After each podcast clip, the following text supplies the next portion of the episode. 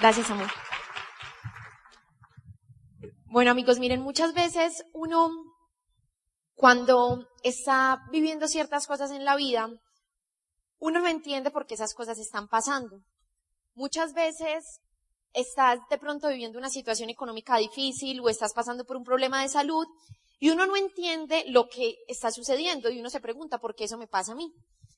Resulta que una vez leyendo, eh, grabé en mi corazón una frase de Steve Jobs que decía que los puntos solo se podían unir hacia atrás, que cuando tú tratabas de conectar los puntos hacia adelante, tú tenías que confiar. ¿Qué quiere decir eso? Que de pronto tú no entiendes hoy por qué estás acá y para a ti se te dificulta ver al futuro qué conexión tienen muchos hechos que han pasado en tu vida con el hecho de que estés hoy sentado acá.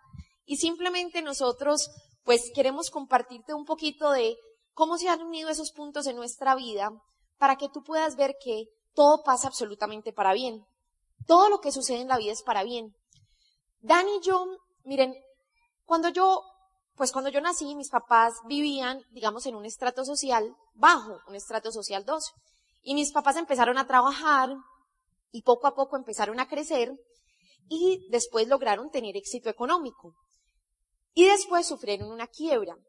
Y era muy extraño porque a pesar de que había esa situación económica difícil en mi casa, yo por dentro sentía una certeza en mi corazón de que todo iba a estar bien, de que todo iba a estar bien. Yo por dentro sabía que eso era temporal, porque yo decía, mis papás han sido grandes seres humanos, han hecho lo mejor con lo que ellos han conocido, es imposible que el final de la película no sea bueno, esto es temporal.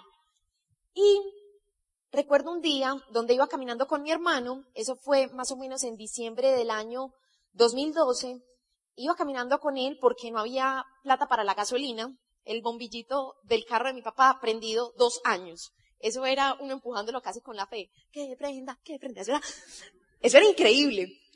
Yo le decía a mi hermano, Simón, es que yo estoy segura. Yo estoy segura porque yo veía la angustia de mis papás y yo decía, no. O sea, algo tiene que venir grande y yo estaba 100% segura de que iba a venir a través de nosotros. Por eso, cuando yo conocí este proyecto, en los audios escuchaba, si tú llegas a diamante, el dinero no va a ser un problema. Y ese era aparentemente el problema, pues, de mi casa. Si tú llegas a diamante vas a ayudar a muchas personas, si tú llegas a diamante vas, vas a viajar el mundo, si tú llegas a diamante vas a ser un ejemplo para tu familia. Y mi vida, que ya les voy a contar un poquito de esa historia, me llevó a que en ese momento yo me hiciera una pregunta.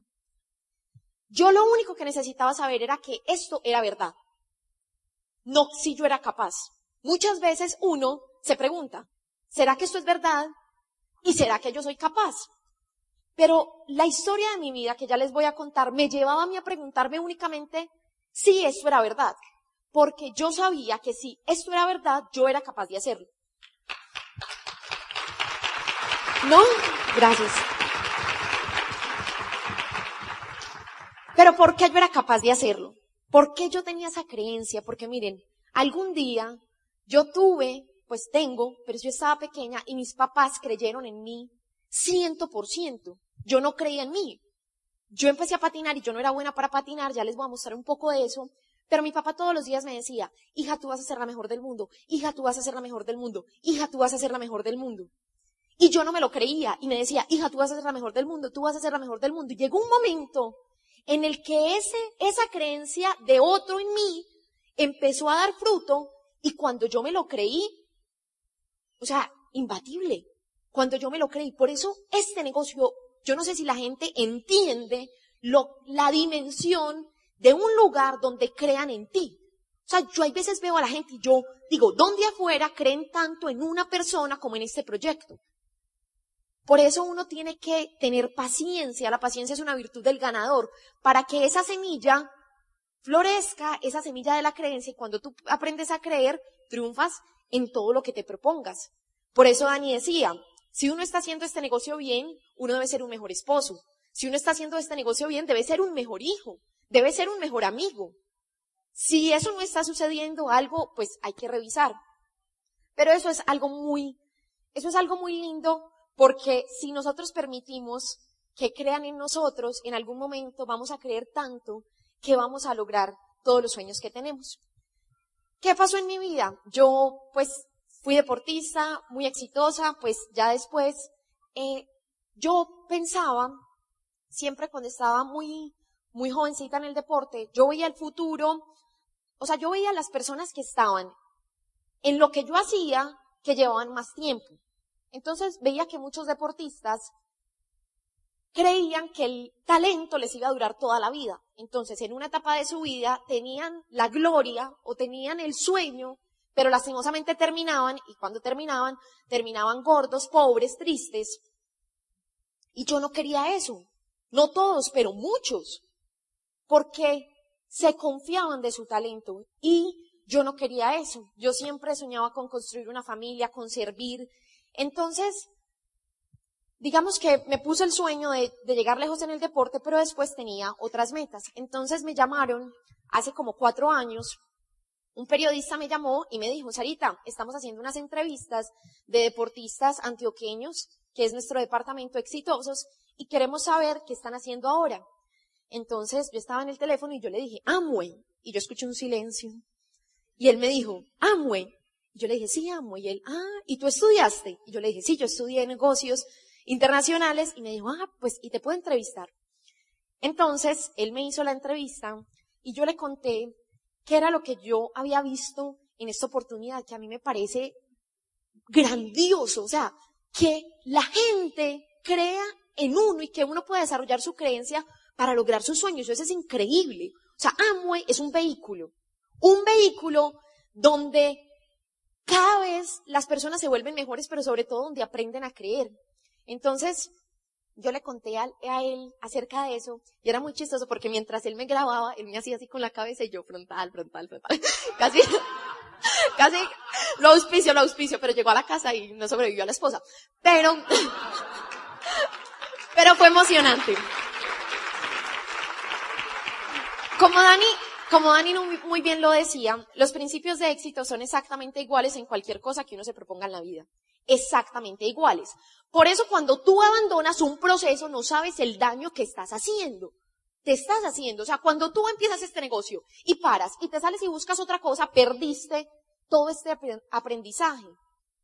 La mayoría de las veces no nos enseñan afuera a ser perseverantes. Y cuando yo comencé en el deporte, una de las cosas que yo aprendí es que el trabajo tiene que estar orientado a una meta, porque si uno no trabaja orientado a una meta, uno no sabe para qué está trabajando y uno puede estar dando vueltas. Entonces, cuando comencé este negocio, bueno, cuando estaba en el deporte, yo puse en un letrerito que quería ser campeona mundial antes de lograrlo. Y cuando comencé en este negocio, me acuerdo esa, ese día en el trabajo que escuché muchos audios y que hablaban de diamante, diamante, diamante. Yo llegué a mi cartelera de sueños y lo primero que dibujé fue diamante. Lo primero que dibujé fue diamante. La historia de Dani, mi historia es diferente, porque Dani me decía, mi amor, yo me preguntaba cómo voy a hacer para que el primero entre conmigo. Y de pronto yo me puse de una la primera meta de diamante porque viví un proceso de éxito antes. Pero miren lo lindo, aún así, a pesar de que aparentemente alguien puede decir, no, es que Sara tenía de pronto más talento, tenía más principios de éxito, Dani era más líder que yo, cuando yo lo conocí. Dani era más líder que yo. Eso nos lo dijeron nuestros mentores Ana y Mauro. ¿Por qué Dani aprendió a crear sistemas? Dani era latino fundador con dos líneas esmeraldas. Eso es muy increíble. ¿Por qué? Porque él aprendió a crear sistemas, aprendió a salir del foco y a conectar con el equipo, con los eventos, con todo lo que él les contó.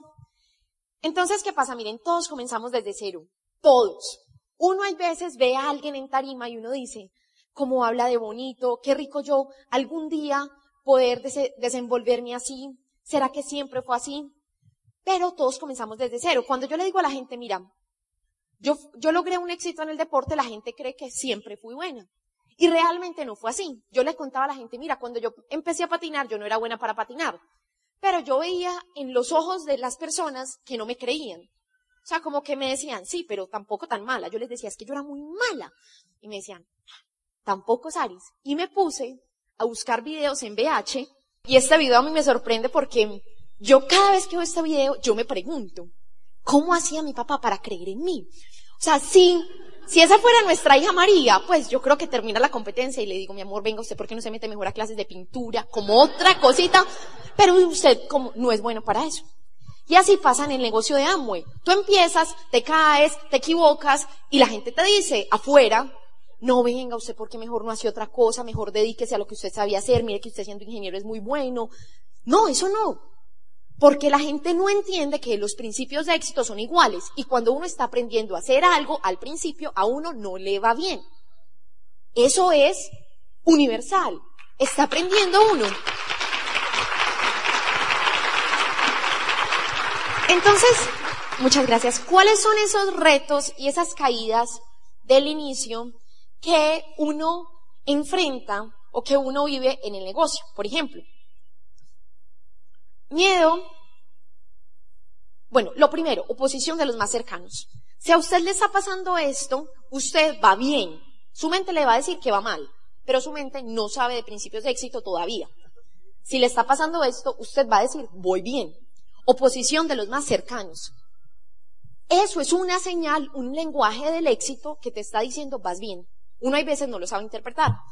Cuando yo comencé este negocio, yo en mi casa nunca había tenido un problema, eh, pero mi mamá no estaba muy convencida de que yo hiciera este proyecto porque ella visualizaba en mí una ejecutiva exitosa, pero la imagen mental que ella tenía de Amway no era, no era una imagen mental del mapa que mostró ahora Dani de Kaoru Nakajima, sino que ella veía simplemente una venta de productos.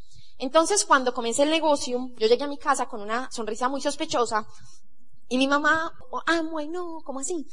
Porque ella no conocía a una persona que no había hecho este negocio en grande, entonces pensaba que iba a pasar exactamente lo mismo. Entonces fue muy chistoso porque ella todos los días en el desayuno, todos los días, todos los días, una hora me decía por qué no hacer este negocio. Lloraba todas las noches.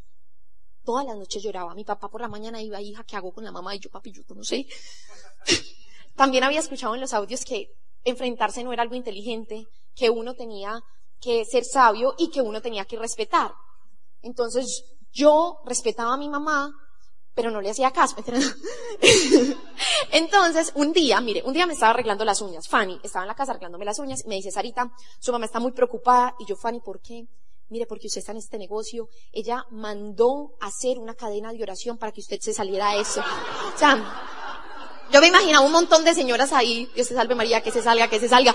Pues era increíble. Y yo la miré y yo le dije, mami, pues, o sea, como que recurrió a sus fuerzas, recurrió a todas las fuerzas de mi tía, ya voy a recurrir al altísimo a ver si me saca a Sara del negocio. Pero había un gran propósito. Entonces uno tiene que disfrutar eso porque la gente no lo hace de mal. Lo que Dani decía ahorita en la charla de líderes es muy lindo porque él decía, no miren la superficie.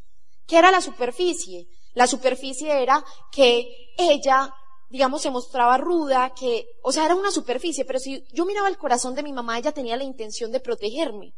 O sea, ya en su corazón tenía una buena intención. Lo que pasa es que ella no sabía. Por eso uno tiene que educarse tanto para tener digamos, claridad sobre qué es lo que quiere y no juzgar y no enfrentarse, sino actuar con clase y con altura. O sea, que se note que uno está en este negocio. Si uno está en este negocio, uno debería ser una persona de clase, de valores, de altura, no al contrario, si tú te enfrentas, estás en el piso. Gracias. Miedo a llamar, a contactar, a vender, a dar el plan. Eso también es un reto del inicio. A todos nos pasa. A mí me daba al principio mucho miedo llamar y un día dije, yo quiero sonar como una jefe querida. Como que hay tan querida, pero qué miedo no ir. Y recuerdo que hice una llamada a una abogada y cuando ella llegó a la junta de negocios preguntó que quién era Sara y le decían, es ella. Y es que no, pero es que a mí me llamó una señora. Porque pensaba que yo era una niña. Pues eso fue cuando, cuando comencé. Recuerdo también esos primeros planes donde la mano me sudaba, donde pintaba el cuadrante del flujo del dinero al revés, donde, donde llegaba al momento del plan, donde le explicaba a la gente los niveles y la mente literalmente se me borraba. Y yo, ¿cuáles que son los niveles? Y, y yo decía, eh, yo no me acordaba, entonces le decía a la gente, mira, si tú llegas a este nivel de liderazgo, te ganas esto. Y si tienes más liderazgo, te ganas esto. Y si tienes mucho, mucho liderazgo, te ganas esto. yo le decía así a las personas. Recuerdo una vez en particular donde escuché un audio que decía que uno tenía que invitar a las personas de su ombligo para arriba. ¿Eso qué quería decir? Gente de mejor actitud. Es más, Carrillo decía, invite al que más le da miedo. Y tenía un profesor en la universidad brillante, entonces decidí contarle el negocio. Eh, lo, bueno, lo llamé, él me dio la cita en su oficina. Obviamente eso no fue contarle el negocio, fue un casi ofrecimiento. Pero yo me recuerdo en el marco, pues yo estando en, la, en el marco de la puerta de la oficina de él, esperando a que él me dijera que podía pasar a su escritorio a explicarle el negocio. Y yo recuerdo el miedo que yo tenía, mira, en el corazón mío era mil así, a mil, y yo decía, ay, no, las manos me temblaban, pero lo hice. Él me dijo que no. Él me dijo, no, Sarita, yo estoy feliz acá en, mi oficina, eh, algún día vas a ser rica y me vas a venir a visitar en helicóptero. Y yo salí del plan y fue muy increíble porque él no me dijo a mí que sí, pero yo salí tan feliz como si me hubiera dicho que sí, porque fui valiente y lo pude hacer. Y nadie me estaba viendo.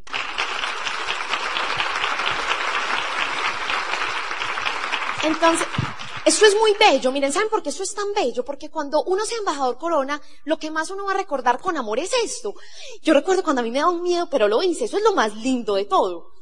No que las cosas fueron fáciles. Absolutamente todo el mundo pienso yo, en algún momento le dio miedo hacer algo, pero uno se enfrentó.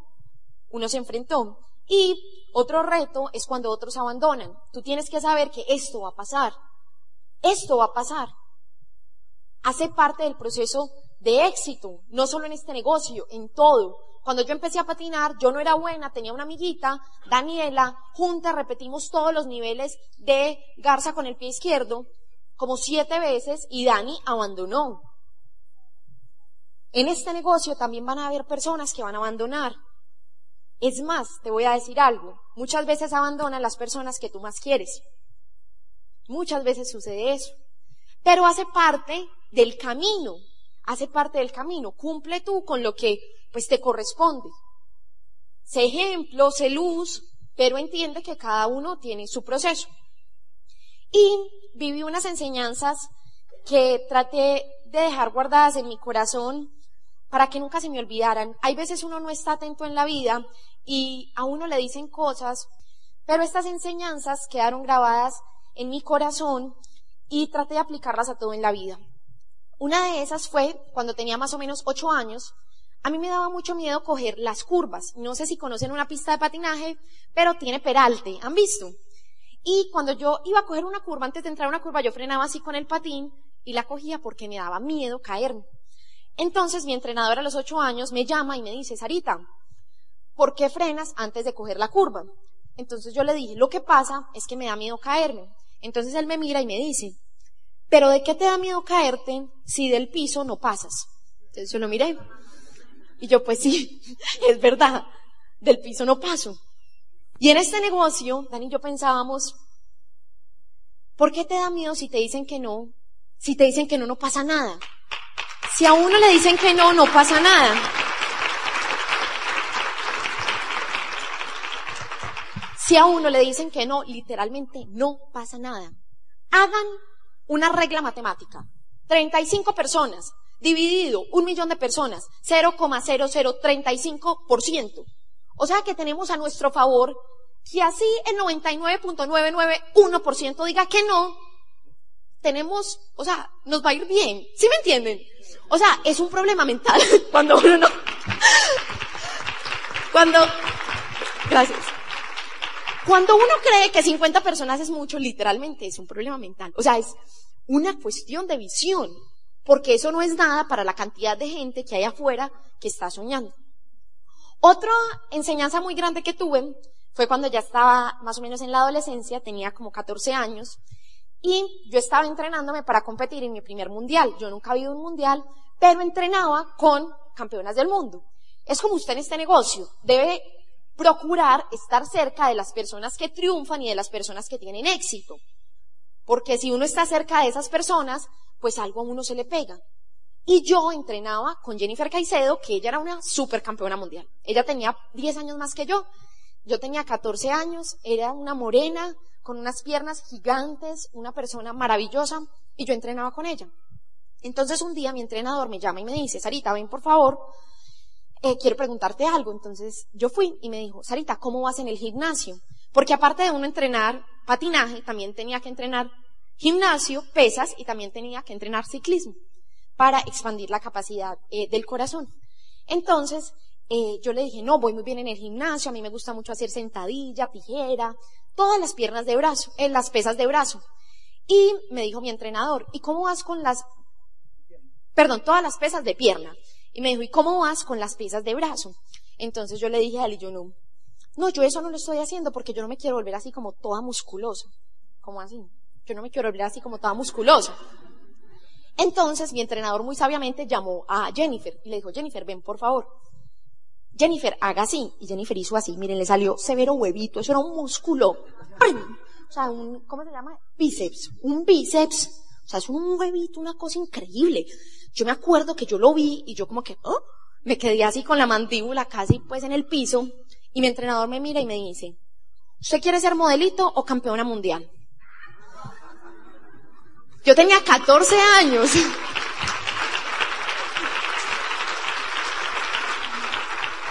Yo tenía 14 años y yo le dije, no, no, no, no, campeona mundial. Entonces yo les digo, ¿ustedes quieren ser libres o quieren tener estatus?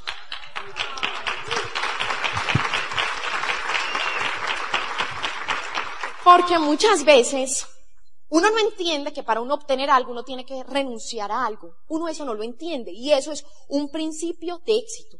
Y si uno se pone a reflexionar acerca del estatus, el estatus literalmente es un miedo.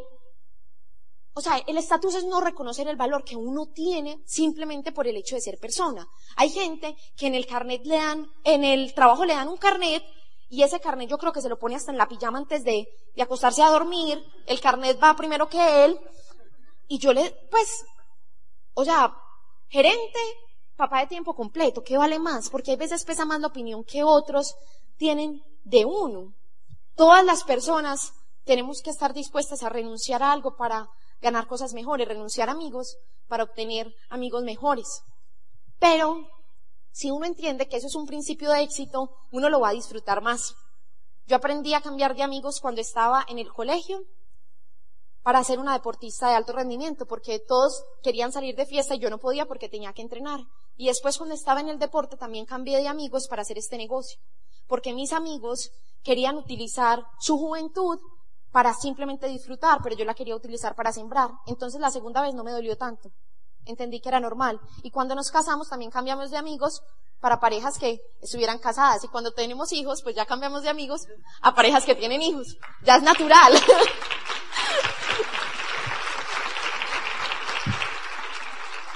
Esta es otra enseñanza muy linda y es que si tú quieres ser un campeón mundial, tú debes entrenar todos los días. Y si tú quieres ser diamante, tú debes trabajar tu negocio todos los días. Todos los días. Miren, cuando tú estás entrenando para un campeonato del mundo, les voy a contar algo real. Estábamos preparándonos para el campeonato mundial en Cali del año 2017. Y hubo dos días que llovió todo el día y no podíamos ir a entrenar porque estaba lloviendo y la pista pues era, no era cubierta. Llovió todo el tiempo.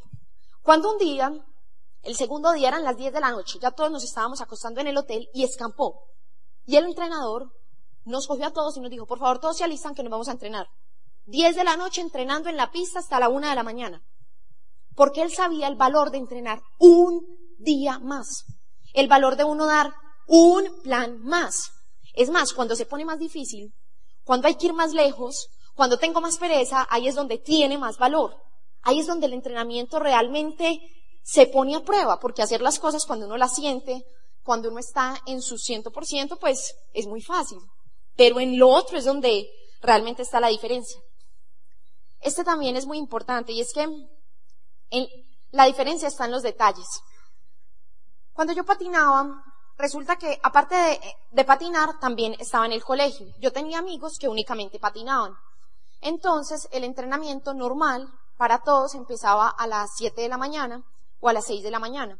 Pero yo no podía entrenar a esa hora porque yo a esa hora tenía que estar estudiando. Entonces yo me levantaba a las cuatro y media a entrenar. Y era algo muy, muy maravilloso porque cuando yo estaba entrenando a las cuatro y media de la mañana, subía Las Palmas, que es una vía que hay desde Medellín hasta el aeropuerto, una montaña. Yo montaba bicicletas ahora, estaba oscuro, muchas veces sentía pereza, pero aún así lo hacía. O sea, yo aprendí a que sonaba el despertador, me ponía el uniforme, me montaba en la bicicleta y cuando ya estaba abriendo los ojos ya iba en la mitad de la montaña. Así como cuando usted va a contactar a alguien, tiene miedo, ya le dijo hola, ya se presentó, ya. O sea, no, le dio tiempo a la pereza, no le dio, no le dio tiempo al miedo, sino que usted se adelantó. Entonces, cuando yo estaba entrenando esa hora, había algo por dentro que me decía, por eso es que tú vas a ser campeona del mundo. Porque yo estaba entrenando cuando las otras estaban durmiendo.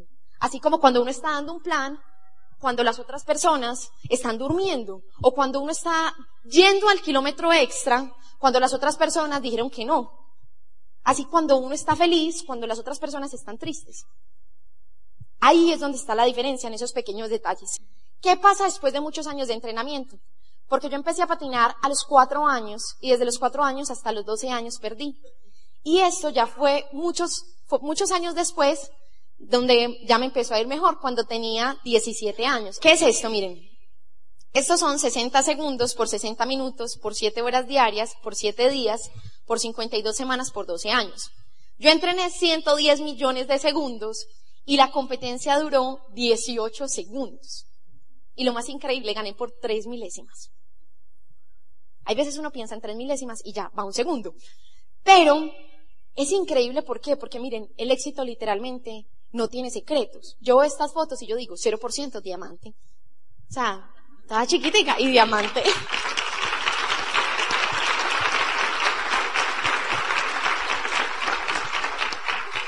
Perdí desde los 4 hasta los 12 años.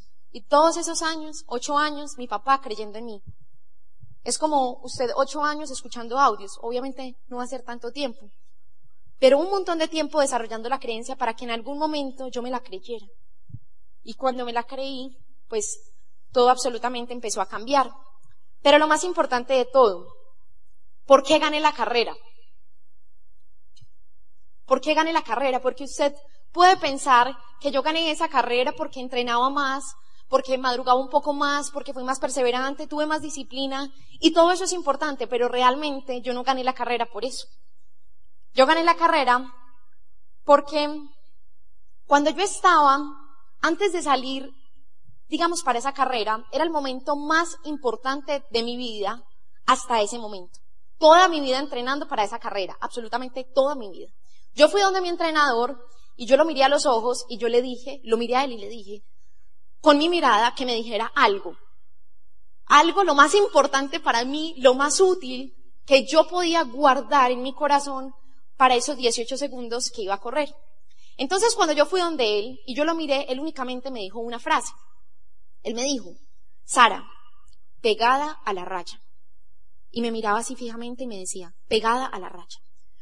Cuando yo me paré en la línea de partida, en ese momento todo a mi alrededor se puso en silencio. Yo no escuchaba al público gritar Colombia, Colombia. Yo no escuchaba nada. Como en las películas cuando el basquetbolista va a lanzar, que se pone la tribuna en silencio. Así se puso mi mente, eso es verdad. Así se puso mi mente. Y yo salí a esa carrera y yo, miren, se los juro, yo lo único que pensaba era pegar la raya, pegar la raya, pegar la raya, pegar la raya. Era lo único que yo pensaba. Pegar la raya, pegar la raya, pegar la raya. Muchas gracias.